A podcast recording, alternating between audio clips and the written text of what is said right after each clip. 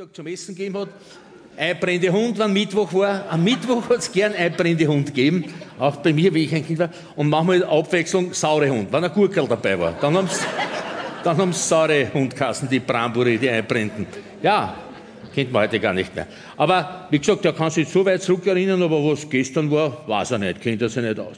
Professor Marcel Pravi, der große Opernexperte, der hat ja seine letzten beiden Lebensjahrzehnte im Hotel Sacher in Wien residiert und ein Oberkellner, ein mir, mit mir befreundeter Oberkellner, haben mir immer erzählt von ihm, äh, der hat gesagt, da ist der, der, der, der, Bravi ist gesessen mit seinen Plastiksackerl, mit den Partituren und, und der, der hat sich weit zurückerinnern können. Der gewusst im 32er Jahr, was der Yankee Pura gesungen hat an der Metropolitan Opera, aber das nahe Zurückliegende wusste er nicht. Und wenn der Kölner vorbei ist, hat er dann oft gesagt, Herr Ober, ja bitte, Herr Professor, Herr Ober, ja bitte, Herr Professor, Herr Ober, habe ich schon gegessen? Ja, Herr Professor. Was denn? Ein Händel. War's gut? Ja, es scheint Ihnen gut geschmeckt zu haben. Bin ich jetzt satt? Ja, jetzt sind satt. Danke, Herr Ober. Ja, ist in Ordnung, Alter, Schneebrunz. Ja, ja. ja, so kann das sein. Und weil, und weil sich die alten Menschen so weit zurück erinnern, reden sie immer wieder von den guten alten Zeiten, von der goldenen Jugend. Und die gute alte Zeit in meinem Fall sind die 70er, dieses Aufbruchsjahrzehnt, als die Zukunft noch Zukunft war.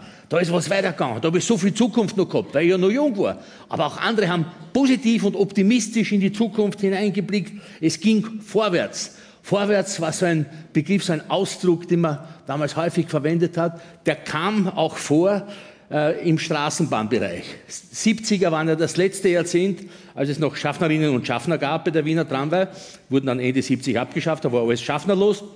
Aber vorher waren in jedem Waggon, vor allem bei den offenen Waggons, waren Schaffner oder Schaffnerinnen drinnen, also im Triebwagen, erster Beiwagen, zweiter Beiwagen, und die mussten die Passagiere auch ordnen, einteilen, antreiben, damit sie einsteigen. Nicht oft ist es so gewesen, dass die Leute eingestiegen sind und gleich stehen blieben. Das ist so eine menschliche Eigenschaft, das merkt man auch im Theater.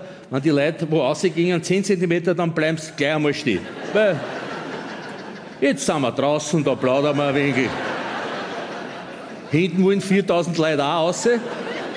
Beziehungsweise sie wollen nicht raus, sie wollen auch 10 Zentimeter nach der Schwelle stehen bleiben.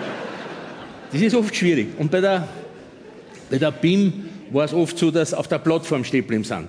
Und da hat der Schaffner immer eitern müssen. Vorwärts, vorwärts ins Wageninnere vorgehen. Auch ins Wageninnere vorgehen. Und dann war es auch so, dass die nicht